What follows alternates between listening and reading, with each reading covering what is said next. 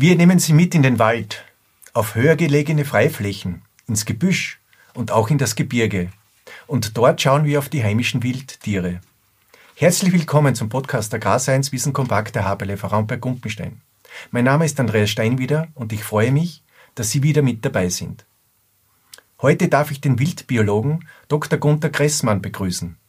Dr. Gressmann arbeitet im Nationalpark Hohe Dauern in Tirol, wo 15.000 Tierarten leben und seine Aufgaben liegen im Bereich Naturraum und Wildtiermanagement. Er betreut auch die Vertrags-Naturschutzprojekte, erstellt Gutachten und arbeitet in mehreren wissenschaftlichen Projekten mit. Und er hat auch Bücher verfasst, zum Beispiel zum Steinwild am Großglockner oder auch über Gemsen. Im Podcast möchten wir uns speziell darüber unterhalten, wie der Klimawandel bei unseren Wildtieren ankommt was das für das Ökosystem bedeutet und ob es auch hier Maßnahmen und Möglichkeiten gibt, hilfestellend als Naturnutzer, als Bäuerin und Bauer oder auch als Jäger zu agieren. Lieber Gunther, herzlich willkommen im Podcast und danke, dass du heute angereist bist aus Tirol zu uns. Vielen Dank für die Einladung. Gunther, es wäre vielleicht am Anfang, denke ich mir, für unsere Zuhörerinnen und Zuhörer spannend, wenn du uns ein bisschen erzählst über den Nationalpark Hohe Dauern äh, und wie dort wie du dort den Klimawandel spürst. Also der Nationalpark Hohe Dauern ist eines der größten Schutzgebiete in Mitteleuropa. Wir erstrecken uns über 1800 Quadratkilometer, haben hin und wieder vielleicht ein bisschen die schwierige Situation, dass wir uns auf drei Länder verteilen, sprich drei Salzburg, Bundesländer, drei Bundesländer Salzburg, ja. Kärnten, Tirol, wobei okay. der Tiroler Teil rein in Osttirol ist. Mhm. Durch das haben wir auch verschiedene Naturschutzgesetze, verschiedene Jagdgesetze, verschiedene Nationalparkgesetze. Äh, und übergreifend deshalb gibt es bei uns auch noch die Organisation des Nationalparkrates, wo dann länderübergreifende Projekte koordiniert werden. Okay. Und du sitzt ja auf der Osttiroler Seite? Ich oder? bin auf der Tiroler Seite, genau, und mhm. dort eben für, sagen wir salopp, Wildtier und Jagd zuständig. Okay, okay. Und der Klimawandel ist ein Thema, was uns in der Vergangenheit ich sage es einmal vorsichtig, sehr stark mittlerweile auffällt, wo wir aber noch sehr wenig dazu forschen. Okay. Aber das Spannende ist gerade beim Thema Wildtier, dass wir bei vielen Forschungsfragen, die wir zu Wildtieren haben, in sehr vielen Fällen oder in den meisten Fällen der Klimawandel mittlerweile als mögliche Erklärung sehr stark in Erscheinung tritt. So, sag da einmal ein Beispiel dazu, wo, wo, du das spürst, wo du das gemerkt hast, wo also, du sagst, okay, das ist jetzt der Klimawandel hauptsächlich. Äh, da sind wir jetzt schon sehr im Detail, aber zum Beispiel, wenn wir uns die Verteilung der Reudefälle, das ist eine Erkrankung, die bei Stein- und Gamswild auftritt, mhm. äh, da haben wir in der Population der Hohen Dauern beim Alpensteinbock sehr starke Verluste gehabt die letzten Jahre. Und wenn okay. wir uns da die Verteilung der Krankheitsfälle im Jahresverlauf bei den Böcken anschauen, Böcke sind deshalb interessanter, weil sie einen ganz anderen Stoffwechsel haben, weil sie schwerer sind wie die Geißen. Okay. Dann haben wir zwar einen Großteil der Fälle im Frühjahr, also Mai, Juni. Mhm. Äh, das sind aber fast nur junge Böcke. Okay. Und je länger das Jahr dauert, desto älter wird das Durchschnittsalter der Böcke. Und wir finden nicht wirklich eine Erklärungsmöglichkeit, warum das so ist. Und am wahrscheinlichsten ist zum Beispiel da, dass es eigentlich den Steinböcken ähnlich geht wie den Menschen mit den Hitzetagen. Sie haben ein Problem mit Wärme, das ist bekannt beim Alpensteinbock, mhm. aber auch wie es bei uns Menschen ist, ältere Menschen haben dann schneller Probleme, einfach weil das Immunsystem schon schwächer ist. Und beim Alpensteinbock dürfte es genau in die Schiene treten. Okay, okay. Und da haben wir eben, Entschuldigung, ja. viele so Beispiele auch beim Hornwachstum, wo sich jetzt ist Hornwachstum anders entwickelt wie vor 30 Jahren und anders äh, wie in anderen Parks plötzlich, wo eben. Ja, also es spielen ja da ganz viele Faktoren ein. Der Klimawandel verschiebt die Vegetationsperioden, oder? Sie werden im Schnitt länger. Damit verändert sich das Graswachstum oder die Nahrung. Genau, also da sind sehr viele Sachen. Es hat zum Beispiel, wenn wir jetzt wieder beim Alpensteinbock bleiben, ja. äh, in der Vergangenheit sind immer wieder Steinbockpopulationen sehr stark eingebrochen. Das kann genetische Aspekte haben, aber zum Beispiel im Gran Paradiso hat man ganz klar das nachgewiesen, dass durch den früheren Vegetationsbeginn die Nahrung hinten aus sie viel schneller zu verholzen beginnt, also die klassischen Prozesse. Und wenn dann die Kitze von der Milchesung auf die Grünesung umsteigen, äh, ist eigentlich gar nicht mehr die Inhaltsstoffe in der Pflanze da, dass die Kitze die nötigen Wintergewichte erreichen können. Mhm. Und durch das sind sehr viele Kitze im Winter eingegangen. Und das hat natürlich dann irgendwann Auswirkungen auf die Population. Okay. Gleichzeitig ist es ja so, dass die Geißen, äh, weil das ja nicht genau synchronisiert ist, wir haben die phänologischen Prozesse, sprich, das Pflanzenwachstum verändert sich im Verlauf vom Jahr aber zum Beispiel äh, Brumpfzeiten verschieben Sie die nicht? Verschieben das, Sie das weniger, weil das wird gewesen, sehr stark über die Tages-Nacht-Länge gesteuert und die ändert sich ja nicht. Okay. Das heißt, da kriegen wir immer größere Spannend. Diskrepanz. Mhm. Mhm. Das heißt, äh, die Jungen kommen in etwa zur gleichen Zeit auf die Welt, aber die Vegetation ist schon in einem anderen Stadion. Das ist der Grund dafür, genau. möglicherweise. Und, mhm. äh, es fängt ja dann nicht nur bei dem Zeitpunkt an, wo die Jungen auf die Grünlesung umstellen, sondern es ist ja eigentlich in der langen evolutionären Entwicklung, die unsere Hochgebirgsorten haben, äh, sehr genau darauf abgezielt, äh, dass die beste Vegetation zu, zu dem Zeitpunkt da ist, ja. wo der Fötus zum, zuletzt am stärksten wächst und die Geiß dann die Milch produzieren muss in den ersten Wochen, weil das ist unglaublich energieaufwendig. Ja. Und das passt auch nicht mehr so genau zusammen. Das heißt, es kriegt ja das Kids oder der Nachwuchs äh, auch über das Muttertier schon weniger Reserven mit für das Körperwachstum. Jetzt könnt ihr als Laie fragen, warum geht dann der Gams nicht ein bisschen höher rauf? Äh, das ist dann wieder 20 Tage später. Das macht er zum Teil. da hat er nur ein anderes Problem. Äh, es geht ja die Höhe aus. es, also auf gewissen Bergen, gerade beim Alpensteinbock, gingen einem die Berge aus. Oder Schneehund ist so ein Beispiel. Okay. Äh, aber das Problem ist, dass so schnell wie der Klimawandel wenn wir jetzt rein bei der Temperatur bleiben, sich die Temperatur verändert, die Pflanzen rucken nicht so schnell nach. Okay. Äh, und jetzt haben wir zum Beispiel, das ist auch bei Steingeißen sehr gut nachgewiesen, das Problem, dass die Steingeißen äh, zwar weiter nach oben gehen, weil der Stabbock hat relativ wenig Schweißdrüsen. Darum ist er ein super Beispiel in der Tierwelt. Okay. Also der kann nur mit der Höhe reagieren und ausweichen. Das äh, heißt, wenn es zu warm wird, schwitzt er oder kann er nicht schwitzen kann zur schwitzen. Kühlung? Er muss aufhören. Muss aufhören. Genau. genau. Ist ja der Grund, wenn man heute an einem warmen Sommertag nach Schnabig schaut, schauen Sie einfach auf die Karte, weil da oben geht fast immer Winter links. Okay. Da sieht okay. man es recht leicht. Mhm.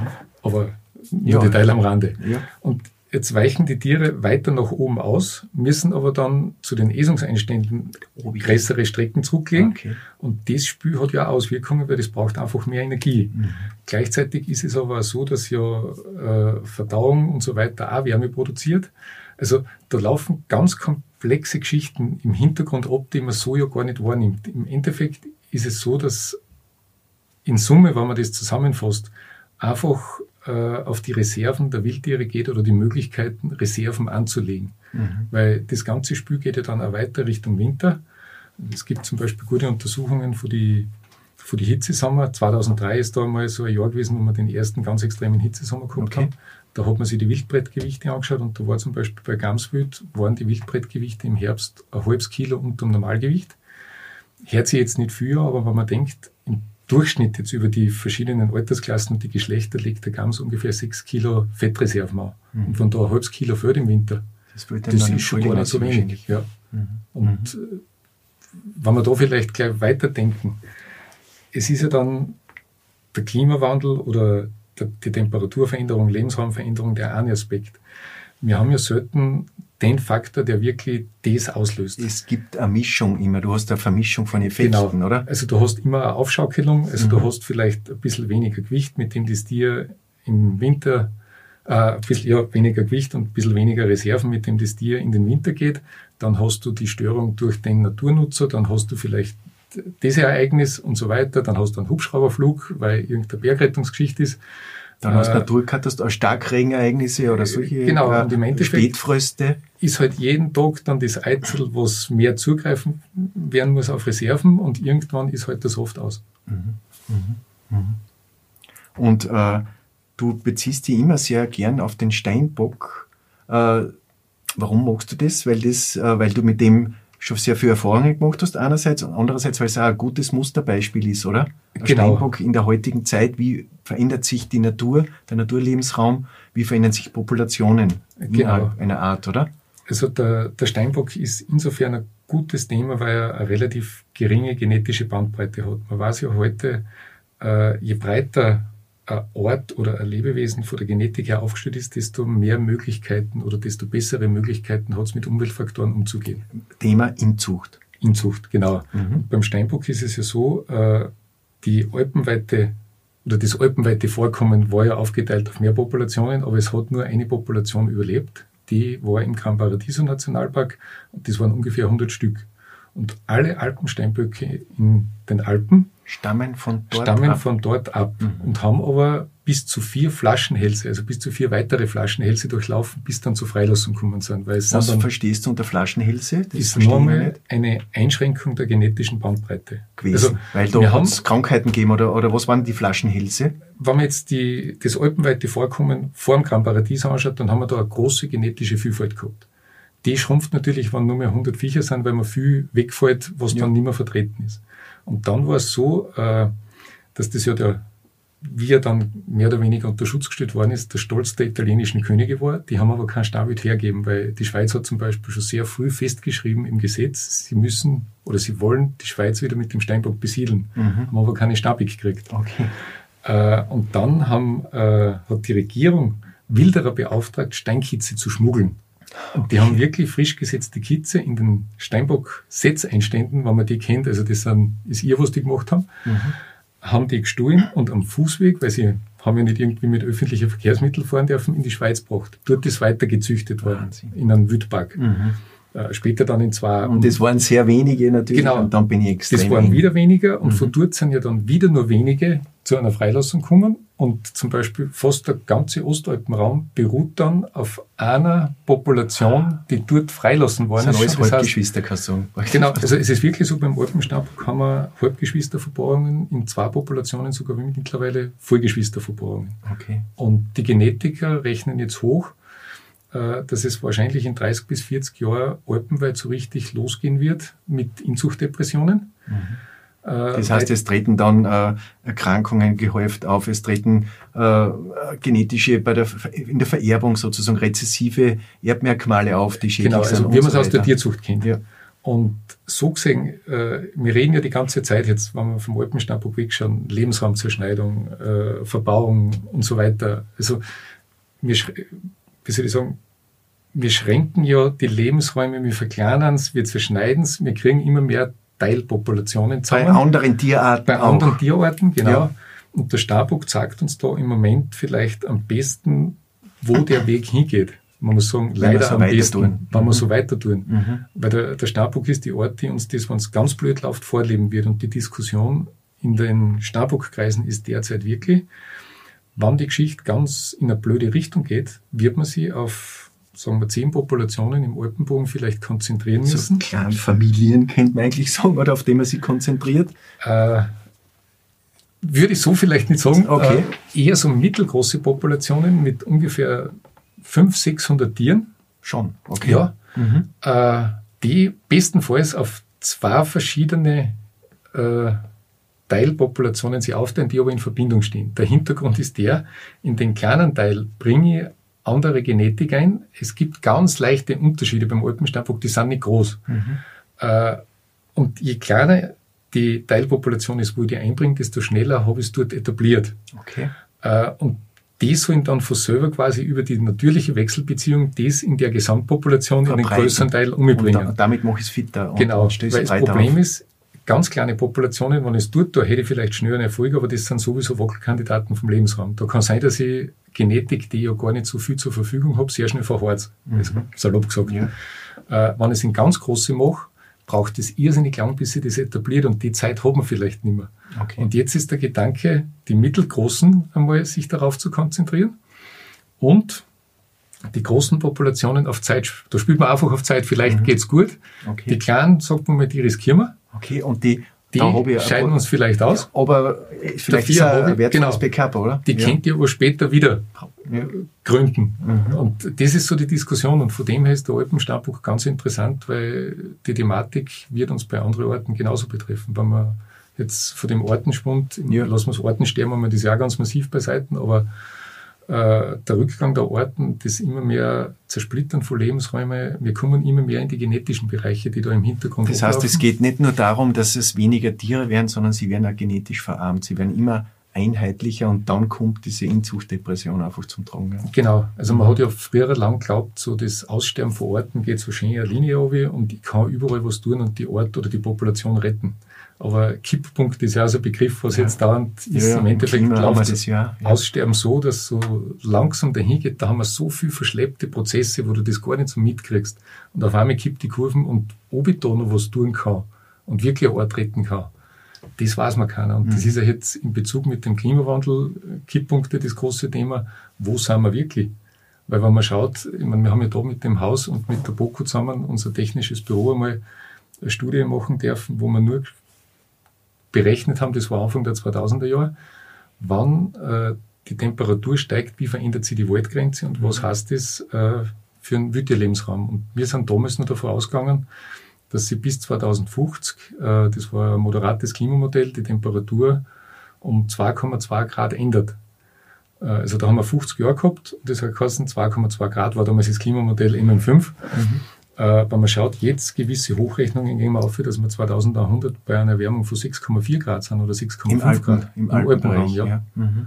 Das ist und dramatisch. Ja. Das geht im Moment derartig schnell und die Frage ist, wo sind wir wirklich in dem Spiel? Mhm. Wir wissen es nicht und es kommt ja noch aus meiner Sicht ganz was Wesentliches dazu. Äh, ich würde jetzt keinen Bereich außergreifen, aber wenn man jetzt zum Beispiel im Wald hernimmt, mit Waldwirtschaft und so weiter, wir haben ja eigentlich mit wirtschaftlichen Ideen und so eigentlich neue Ökosysteme geschaffen und haben aber die alten noch nicht einmal verstanden, wie die zusammenhängen und funktionieren. Mhm. Und die neuen sind teilweise sehr, sehr sensibel, anfällig. sehr anfällig. Ja. Äh, also wenn man jetzt zum Beispiel schaut, Osttirol, ja, ganz massiv Borkenkäferbefall. Genau, die Borkenkäferkalamitäten, ja. also wir haben gewisse Täler, die oder? sind in drei Jahren Waldler. Ja, das, das hat natürlich dann, dass wir wieder zurückkommen zum, äh, zum Klimawandel. Ich meine, Borkenkäfer ist generell ein Profiteur von dem äh, Klimawandel, aber das hat natürlich, wenn ich jetzt ein Auerwild hernehme, massive Auswirkungen, weil ob sie das Auerwild dort, bis wieder ein Wald ist, halten kann in die kleinen verbliebenen Inseln, ist die große Frage. Und das ist sowieso ein Ort, die im Rückgang ist. Also das ist die nächste Art, die wir wahrscheinlich verlieren werden. Das Schneehuhn ist auch so ein Beispiel, oder? Das ist auch äh, eine Tierart, die sehr stark bedroht ist, oder? Genau, also Schneehuhn ist zwar ein bisschen die große Unbekannte, äh, nicht nur, also aus zwei Aspekten, auch wissenschaftlich wird da noch sehr viel diskutiert, aber auch aus dem Grund, weil wir zum Teil gar nicht wissen, das ist so ein Paradebeispiel, wie schaut es da mit den Populationen aus? Wie viele Schneehändeln haben wir wo? Mhm. Äh, aber Schneehorn ist vielleicht ein gutes Beispiel, so auch was den, das Ansteigen der Waldgrenze betrifft, weil man weiß heute ungefähr so ein limitierender Faktor für Schneehornvorkommen ist, eine Sommertemperatur von 10 bis 12 Grad, alles was dann wärmer wird, da kriegen sie schon ziemliche Probleme. Das heißt, mhm. das ist das Optimum. Wenn man jetzt nur da niedere Dauern schaut, da sind die Berge aber dann bald einmal aus. Mhm. Von unten kommt der Wald. Das heißt, der Lebensraum fürs Schneehorn wird allweil enger.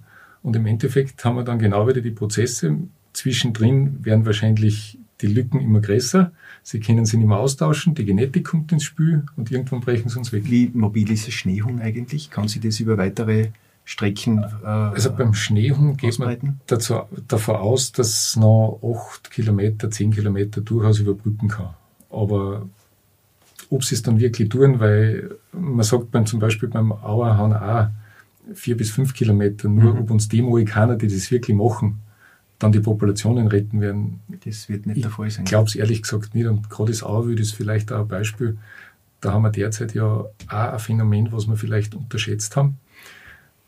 Das Auerwild so im alten Vorland immer mehr abnimmt und zurückgeht, das ist ja. bekannt. Aber wenn man sich das im Detail anschaut, es bricht uns derzeit Auerwild auch von die Gebirgskämme in mhm. die flachen Bereiche weg. Mhm. Also das verschmälert sich im Moment auch gerade von beide Seiten. Okay.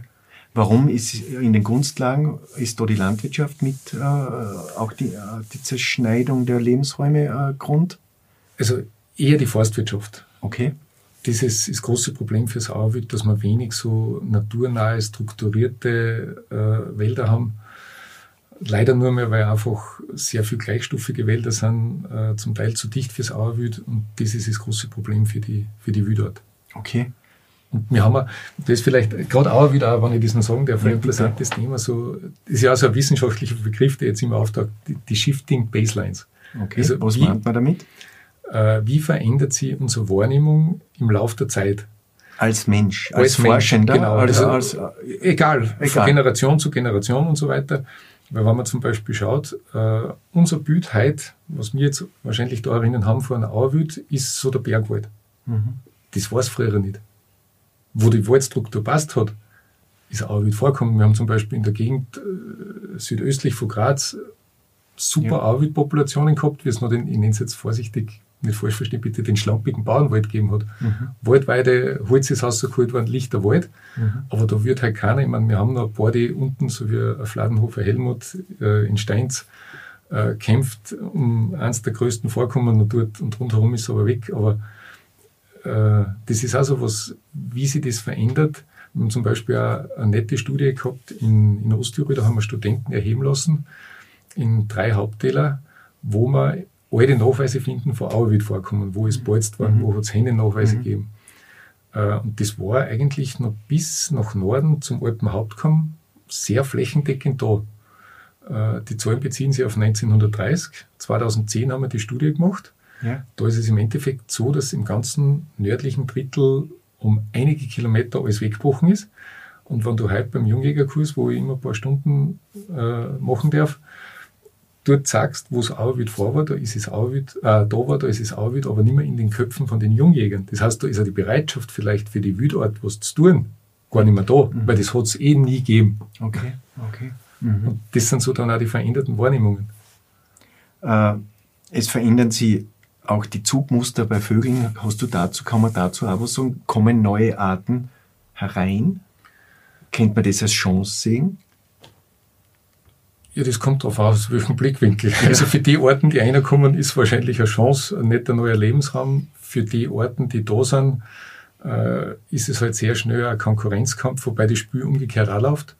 Durch das, dass vielleicht äh, Orten da bleiben und früher brüten, haben die, die wirklich noch nach die alten Muster ziehen, weniger Brutmöglichkeiten, weil die schon besetzt sind. Okay. Also da, da gibt es Verletzungen. Es geht in alle Richtungen. In alle Richtungen, ja. Und also die Beispiele sehen wir ja, ich kann jetzt für da wenig, ich meine, da zum Beispiel ein Gewinner derzeit ist der Rotmilan, den man mhm. jetzt da die ja. letzten Jahre einfach sieht, wie der im Zunehmen ist. Bei mir in Matrei war es so, wie ich angefangen habe, in Osttirol zu arbeiten, da waren so zwischen 2002 und 2005 die ersten Elstern eine Sensation. Äh, dann war es plötzlich, Elstern waren gängig im Sommer und jetzt haben wir es im Winter auch da. Mhm. Und mhm. gerade wenn man sich auch mit so, soll ich sagen, Standardorten beschäftigt, wie Amsel, ist das spannend, weil da findest du zum Beispiel alte Berichte, die Amsel war um 1850 im Bozen ein seltener Sommergast. Okay. Mhm. Das ist für uns halt ein Vogel, ja, 0815 Vogel da vor der Haustür. Jetzt könnte man aber auch sagen, okay, dann ist es halt so, oder? Es verändert sich halt. Das Leben ist Veränderung, könnte man ja sagen, oder? es wird sich immer verändern und es wird immer Änderungen geben. Das Problem ist nur die Geschwindigkeit, in der die Veränderung jetzt abläuft. Und insgesamt werden es weniger, oder? Orten. Das insgesamt werden es viel so. weniger. Also ja. wenn man sich das Ortensterben anschaut, äh, wir verlieren derzeit ungefähr zwischen 130 und 150 Orten pro Tag. Weltweit. Weltweit, mhm. ja. Mhm. Und wenn man das jetzt hochrechnet, ich meine, da sind wir bei zwischen 30 und 50.000 Orten pro Jahr. Das ist ein Wahnsinn, ja. ja das, das ist ihr und wir wissen, wie ich vorher gemeint habe, äh, es ist ja alles irgendwie vernetzt. Und wir wissen ja nicht, wann für ein Ökosystem die Kipppunkte erreicht sind. Also je mehr Bausteine wir da außernehmen, dann kann es sein, dass das ganze Ökosystem wegkippt. Und dann ist vielleicht der Klimawandel ein kleiner Klacks, mit dem wir uns beschäftigt haben, weil plötzlich alles ins Ruhen kommt. Okay. Und das wissen wir ja nicht, wie das abläuft. Das müssen wir auch im Naturschutz so ehrlich sein. Wir haben da draußen relativ wenig Ahnung, wie was zusammenhängt. Wenn du jetzt mit Menschen arbeitest und denen die Natur erklärst, dann wirst du ja nicht nur über die Herausforderungen reden, sondern auch, was kann ich tun äh, als, als Naturnutzer, als Bäuerin, als Bauer, als Jäger. Äh, was sind da so deine Empfehlungen, Stellschrauben, auf was müssen wir achten als Gesellschaft? Also wenn man jetzt das rein aufs Wüttier bezieht, kann man es vielleicht ganz einfach zusammenfassen. Wir müssen wieder so weit kommen, dass wir dem Wüttier viel mehr Raum und Zeit zugestehen. Zeit? Äh, Erklärt Zeit einmal. Ähm, Was meinst du damit? Wenn ich jetzt schaue, die Nutzung der Natur, egal in welche Bereiche, hat sich ja sehr stark ausgedehnt tageszeitlich. Also nehmen wir jetzt mal zum Beispiel sportliche Naturnutzung her der Gebirgswelt. Dann ist es so, die ersten gängen im Finstern schaufeln mit der Stirnlampen. Dann geht es den ganzen Tag fast ein bisschen durch, je nach Schneebedingungen. Äh, und im Herbst haben wir, äh, nach dem Arbeiten geht halt der dort sein Ski durch und dort schnell mit der Stirnlampe auf für die Forststraßen. Äh, und das ist das natürlich Unruhe für Wildtiere, und Stress. Genau, oder? Unruhe und Stress. Mhm. und das Ganze hat sich ja nicht nur tageszeitlich verändert, sondern geht auch mittlerweile sehr stark in die Fläche. Früher, vor 30 Jahren, hat es halt Standard-Skitouren gegeben und ein paar, die rundherum was probiert haben. Und jetzt explodiert das aber. Und im Sommer sind es die Elektrobikes, oder? Die kommen ja überall hin. Alles, also Jeder kommt überall hin. Die E-Bikes, dann jetzt haben wir die Moonbikes, äh, die E-Radeln im Winter, Speedflying. Aber es reicht schon der Naturfotograf, nehme ich jetzt deshalb, weil ich selber auch Fotograf bin. Ja. Äh, wenn ich es nicht geschickt mache, ist genauso eine Störung. Und das Problem, was die Wildtiere haben, wir haben da so einen Komplex, der zusammenspielt. Und es sind eben immer die einzelnen Bausteine, wie wir schon geredet haben. Klimawandel, die Störung, und alles. Weniger Reservestoffe. Genau. Jeder Stress hast äh, Adrenalineinschuss, hast wieder Stoffwechsel fort nach oben, oder ist ja so? Genau, es ist so. Und das ist aber das Problem zum Beispiel, da in der Wissenschaft wirklich sauber zu arbeiten, weil so jetzt die andere Forschung nicht schwächen, also nicht, dass ich jetzt bitte falsch verstanden werde, aber ich kann sehr einfach messen, Schneehöhen. Mhm. Okay, schwankt ein bisschen, im Trend werden es weniger. Ja. Das lässt sich gut messen. Bei einem Wildtier da habe ich so viele Einflussfaktoren, ja, sei es ja. die Naturnutzung, sei es ein Klimawandel, der sei Parasit, es Krankheiten, der jetzt kommt. genau, ja. die neu kommen oder sonst was, äh, bis zu hin zu innerortliche, zwischenortliche Konkurrenzen und auch dem Charakter vom Tier. Also die Verschiebung der Jahreszeit, eh, was du vorher gesagt genau. hast, und das Futter wird älter und er braucht aber noch, ein, ja, ja, und Jetzt hast du zum Beispiel, da können wir vorher wieder anschließen, über die verminderten Stressreserven, sagen wir mal, weniger Möglichkeiten. Ein Schneehaus hat nur mehr statt zweimal im Jahr mit sechs bis acht Junge im Wurf, macht er nur mehr einen Wurf und den vielleicht nur mit fünf Junghausen. Und irgendwann merkst du, okay, da tut sich was in der Population. Und dann sauber auseinander zu dröseln, was ist jetzt wirklich mhm. der Faktor, der Faktor, der da mitspielt, das ist sehr schwer. Mhm. Mhm. Und da gibt es beim Stabhock, wenn ich das nur erzählen, der vielleicht äh, ein ganz nettes Beispiel. Ähm, in der Schweiz gibt es eine gute Studie, Studie vom Schweizerischen Nationalpark, wo von 1991 oder 1992 weg gezeigt wird, wie die Geißen auffangen, die Einstände in der Höhe zu verändern pro Jahr. Die Böcke sind von Anfang an schon oben gewesen, mhm. einfach weil sie eben durch den anderen Körperbau einen anderen Stoffwechsel haben und die Geißen rutschen nach. Ja. Ganz klar auf den ersten Blick Klimawandel. Mhm. So, jetzt hat man aber einige Jahre vorher Salzlecken nicht mehr bestockt, äh, bestückt. Ja. Jetzt kann natürlich sein, weil Starbucks, äh, Steinböcke sind irrsinnige Salzjunkies, dass sie die Traditionen verändert haben und die Geißen deshalb nach oben gehen. Was ist jetzt der Grund? Sie gehen nach oben, weil oben ist mehr Salz, oder wie? Nein, äh, die Salzlecken haben es heruntergehalten. Und die, früher? Früher. Und jetzt tun sie es nicht mehr? Und das ist dann immer okay. mehr, du hast ja dann noch im Baumstamm am Boden ein bisschen, da sind sie immer noch runtergekommen und so langsam haben sie halt die Traditionen verlagert und kommen ja. nicht mehr runter oder bleiben herunter. weiß ich nicht, was es ist. Ich was ist jetzt der Auslöser? Mhm. Mhm. Jetzt kann ich dann sagen, naja, okay, dann haben sie die Schweiz angeschaut, Kanton Graubünden, die ganzen erlegten Steinböcke kann man dort insofern besser auswerten, weil das eine kurze Schusszeit von drei Wochen. Okay, die Höhenlage hat sich im Laufe der Jahre der erlegten Steinböcke immer weiter nach oben verschoben, mhm. wo die stabig geschossen worden sind. Ja. Ist das jetzt der Grund wieder doch Klimawandel oder hat sie vielleicht aufgrund irgendwelcher anderen Sachen, zum Beispiel ein verändertes Verhalten von Nutztieren, gealbten Schafen oder so, die einfach jetzt den Raum anders nutzen, das verlagert. Mhm. Also da sauber auszukriegen. Warum fangen seit 1990 die Starbeck an, weiter nach oben zu gehen? Sind wir wieder bei dem, wo ich vorher gesagt habe, es ist sehr wahrscheinlich. Klimawandel, du ja. hast ihn überall drin. Und mhm. das ist ja das Spannende, warum er eine gewisse Rolle sicher spielt, weil er eigentlich in jeder Fragestellung fast auftaucht mhm. als mögliche Erklärung. Mhm. mhm. Und da kann ich dann irgendwann immer sagen, okay, es ist das vielleicht und das vielleicht, wenn er überall plötzlich da ist. Ja. Und weil wir zuerst darüber geredet haben, wenn ich als Naturnutzer unterwegs bin, also diese Ruhezeiten einzuhalten, ist einmal eine, eine wichtige Geschichte, oder? Das, genau. Dem, dem Tier die Ruhe zu geben. Ja. Also generell würde es gut tun, wir würden uns da draußen ein bisschen zurücknehmen, äh, weil auf unsere Wildtiere kommt im Moment, wenn man es jetzt bildlich sagen will, wirklich eine ganze Walzen von Einflussfaktoren. Also du hast vorher angesprochen, die Krankheiten. Äh, es ist ja nicht nur so, dass sich jetzt die bestehenden Krankheiten äh, oder die Erreger der bestehenden Krankheiten anders verhalten können, also mehr Infektionsdruck da ist. Zum Beispiel, weil einfach die Winter milder werden, überleben mehr Parasiten den Winter. Genau, dann bauscht werden früher aktiv, haben kürzere äh, Reproduktionsphasen, schaffen Zyklen. in einem Jahr drei Zyklen statt genau, zwei sind, und so weiter. sind länger dafür auch noch aktiv. Mhm. Äh, das ist der eine Punkt und gleichzeitig kommen ja mit dem Klimawandel neue Krankheiten. Zum Beispiel? Äh, Gibt's ein großes Thema derzeit ist der rote Magenwurm. Okay, der bei, ist, bei, bei Stein?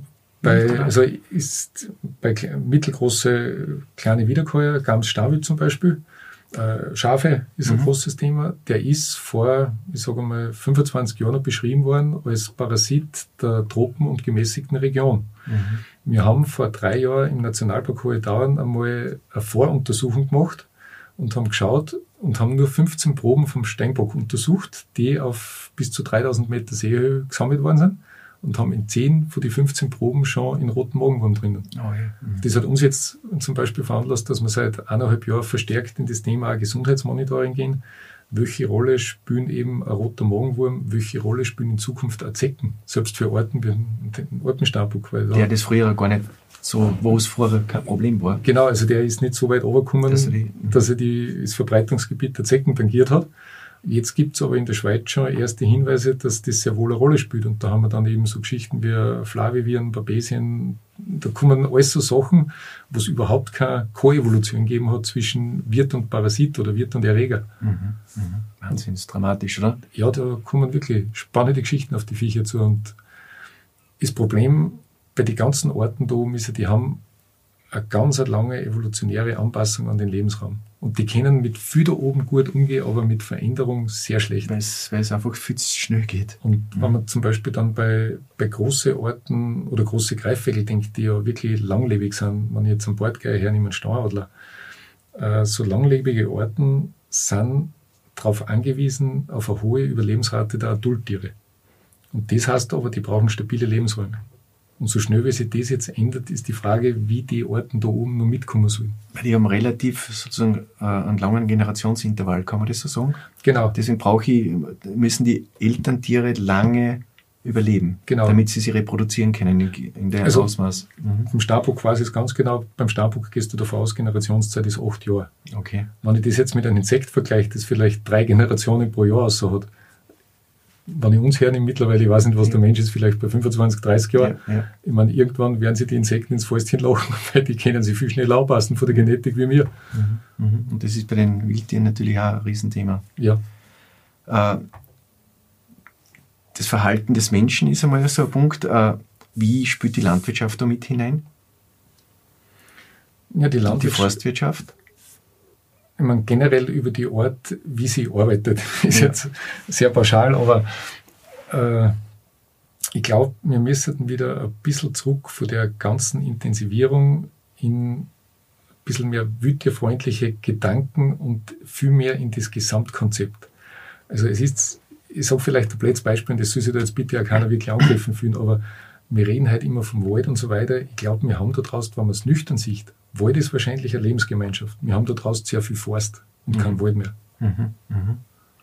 Du sprichst damit an, sozusagen die, relativ das Dominieren von gewissen Baumarten, äh, die, die, Einheitlichkeit der Nein. Bestände, Jung und Alt nicht mehr vermischt. von fast nur mehr wirtschaftliche Gedanken. Mhm. Ich meine, es mhm. muss jeder wirtschaften und zurechtkommen, nicht, dass ich da falsch verstanden werde, aber die Frage ist, wir müssen da wieder die Kurven kratzen, wobei ich würde mich da jetzt auch gar nicht so sehr auf die Landwirtschaft legen, weil wir können ja bei uns selber anfangen. Ich finde es spannend.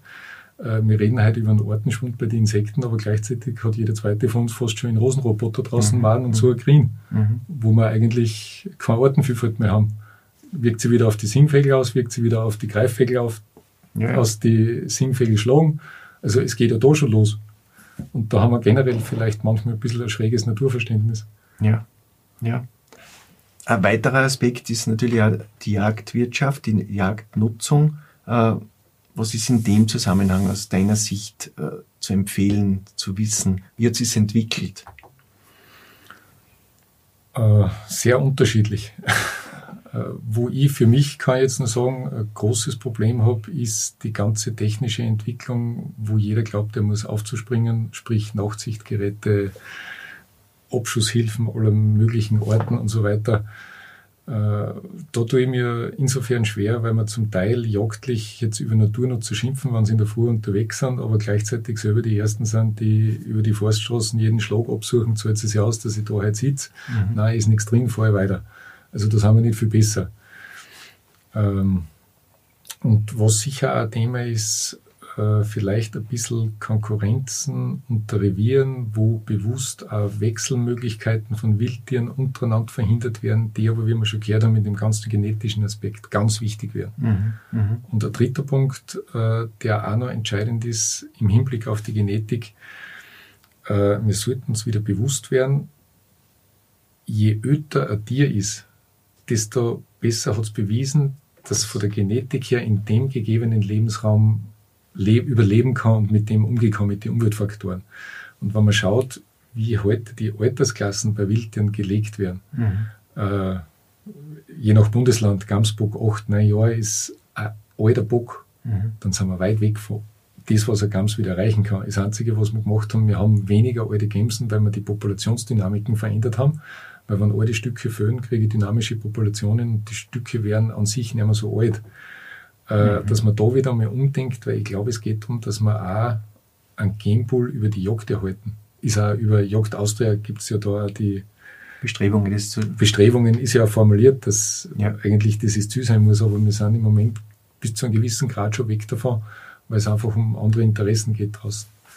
Und was in dem ganzen Punkt Klimawandel ein Wunsch wäre, dass sie auch die Jagd, die Jagd viel stärker einbringt in Monitoring-Projekte. Was meinst du jetzt da konkret äh, damit? Zum Beispiel, wenn es um Untersuchungen geht zu Wildkrankheiten, was ja oft sehr einfach geht, indem man nur Losungsproben sammelt oder Organproben einschickt. Aber das ist sehr oft dann, man redet dann, also ich kenne es aus der Praxis, wenn du im Freiland Proben sammelst über Jäger, ist das am Anfang immer recht nett in der Diskussion und im Endeffekt musst du schauen, dass du deine 20 Proben zusammenbringst am Ende des Jahres, mhm. weil es mhm. dann doch wieder keinen interessiert. Okay. Äh, und da wäre es schon spannend, wenn man sich viel stärker einbringt, weil ich glaube, das wäre in der ganzen Forschung, was da draußen passiert, ganz wichtig. Äh, weil du vom Monitoring gesprochen hast, da geht es einmal um zu wissen, wie es sich verändert, warum es sich verändert. Die Frage stelle ich mir dann oft, äh, wenn ich jetzt weiß, es kommt mehr von diesen Parasiten daher, was tue ich dann überhaupt? Äh, kann ich überhaupt reagieren? Gebe ich Antiparasitika an, an Wildtiere dann gezielt einmal? Macht also man solche Dinge? Über den Weg kann ich, ob es wer macht, weiß ich nicht, aber der Einsatz von Medikamenten bei Wildtieren oder bei Wild, ja. dass wir es richtig formulieren, weil Wild ist ja im Jagdgesetz definiert, ist verboten. Eben. Äh, was heißt das dann für dich, wenn du weißt, es, es nimmt der Parasit zu? Äh, die einzige Möglichkeit, die wir wirklich haben, ist, dass sie Populationen etablieren, die mit dem Parasit umgehen können. Das heißt, das so, so und das ist genau, die Herausforderung. Da geht es eben um die Genetik und mhm. da geht es und jetzt bin ich vielleicht sehr weit für viele Jäger in den Gedanken. Da geht es ja darum, ob wann ist ein Hegeabschuss wirklich ein Hegeabschuss, weil einige oder mehrere Tiere ja mit Krankheiten zwar erkranken, aber wieder gesund werden. Und, und die, haben die vielleicht, genau, mhm. die haben vielleicht was, was die Population braucht. Wenn ich die aber zum Zeitpunkt der Erkrankung als Hegeabschuss schon entnehme, ist die Frage, was passiert mit der Population langfristig? Mhm. Und da habe ich ein ganz ein gutes Beispiel, weil ich habe am Anfang schon gesagt, wir haben zum Beispiel über die Reude die letzten sechs Jahre über 260 Stück Steinwild in der hohen Dauernpopulation verloren. Äh, da sind sehr viele als Hegeabschüsse entnommen worden. Wir haben aber markierte Tiere und da hat es markierte Tiere gegeben, die erkrankt sind. Und bei der Reude ist es so ein bisschen die gängige Meinung, wenn ein Stück räudig ist, dann verendet es. Das heißt, das kann ich entnehmen. Und wir haben aber Stücke, da hat es sich wieder ausgeheilt. Mhm. Und gerade zum Beispiel in Andal, wo es ganz massiv mit der Reude zugegangen ist, äh, haben wir einen markierten Bock, das ist einer der wenigen, der komplett verreutet war, der aber nicht erlegt worden ist, weil sie ihn damals im Winter nicht gekriegt haben. Und der ist wieder pumpert gesund. Und du glaubst, dass der jetzt sozusagen die Erbinformation weitergibt? Oder ist das so eine Hypothese also, da im Hintergrund? Ich würde es nicht ausschließen, dass das einer ist, wenn der jetzt sich weiter vererbt, vielleicht genetische äh, Dispositionen hat, Möglichkeiten die. weitergeben kann, die die Population langfristig für die Räude besser aufstellt. Da ist aber was, wo wir jetzt angefangen haben, im Nationalpark mit anderen Parks zusammen ein bisschen zu forschen, dass man einmal sagt, wir schauen uns die Räude Milbe genauer an, wir schauen uns die Genetik von solchen Steinböcken genauer an. Gibt es da einen Unterschied? Mhm. Weil es kann ja sein, dass sie zum Beispiel bei einer Milbe in Italien und der Milbe in den hohen Dauern auch langfristig schon irgendwie gegenseitig mhm. durch mhm. Anpassungen, durch genetische Prozesse vielleicht die Räude Milbe auch schon anders ausschaut. Da hat sich ja nie wer beschäftigt. Das sind äh, sehr viele offene Fragen. Ja, viele, wirklich. Äh, du hast vorher über das Zerschneiden der Naturlebensräume geredet. Gibt es da äh, Maßnahmen, die man versucht umzusetzen, um wieder Korridore irgendwie zu bekommen? Also grundsätzlich gibt es ja sehr viele Bemühungen. Äh, wenn man jetzt denkt zum Beispiel an die Grünbrücken bei Autobahnen, die ja irgendwann auch gesetzlich vorgeschrieben worden sind, in den hohen Dauern in unseren Lebensräumen Räumen haben wir das Glück, dass ja noch sehr viel zusammenhängen könnte, ist aber dann zum Teil auch die Frage der menschlichen Nutzung, wie wir es zusammenhängen lassen. Mhm. Also da ist jetzt größtenteils bei uns die Naturnutzung ein Thema und man muss da immer sehr vorsichtig sein, über welche Ort spricht man. Also wenn ich heute zum Beispiel über Haselhung rede, da reichen 250 Meter Freifläche, wo man die Population nicht mehr drüber geht. Also die ja. einzelne Händel, Entschuldigung. Händel, ja. Und dann haben wir die Populationen drängt. Und wenn das halt langfristig passiert, die haben auch nicht jetzt die große Lebenserwartung, dann habe ich halt irgendwann schon zwei getrennte Geschichten. Mhm, mh. Und bei anderen Orten habe ich zwar vielleicht Einzelindividuen, die sehr weit wandern, die sind wichtig, aber auf die darf ich mich nicht verlassen. Also ich muss schauen einfach, dass ich die Lebensräume irgendwie zusammenhalte. Und äh, es ist ja immer der Klassiker, so das Schlagwort, die Trittsteinpopulationen. Trittsteinpopulation? Genau, also das? das sind zum Beispiel Gebiete, wo immer wieder Stickeln eine Zwischenstation machen, um in eine andere Population zu kommen. Mhm. Und die finden vielleicht noch viel zu wenig Beachtung. Weil wenn, sagen wir, es entstehen dort wirtschaftliche Interessen, sei es für ein Windradl, mhm. und der Trittstein ist weg, dann ist die Population trennt. Obwohl dort ist dann meistens das Argument, ja, da habe ich eh nicht viel. Da, ist, da kann, berichte ich am wenigsten, weil da habe ich viel und da habe ich viel. Mhm. Aber wenn ich das nicht mehr zulasse, dann habe ich halt da gleich viel weniger. Dann habe ich getrennte Populationen und dann genau. ist genetisch verwandt. Also okay. da gibt es ja eh aus der Tierzucht, wenn man sich das anschaut, so spannende Zahlen. Früher war es die 50-500er Regel. Äh, Sagt mir jetzt nichts. Nicht? Nein. Äh, da hat es Kassen, in der Tierzucht kann ich mit 50 Tieren arbeiten, dass ich genetisch das aufrechthalte, weil da kann ich gezielt anbauen. Mhm. Bei Wütien brauche ich 500 Stück. Okay. 2016, glaube ich, hat man dann umgeschwenkt und hat gesagt, es braucht die 100er, 1000er Regel.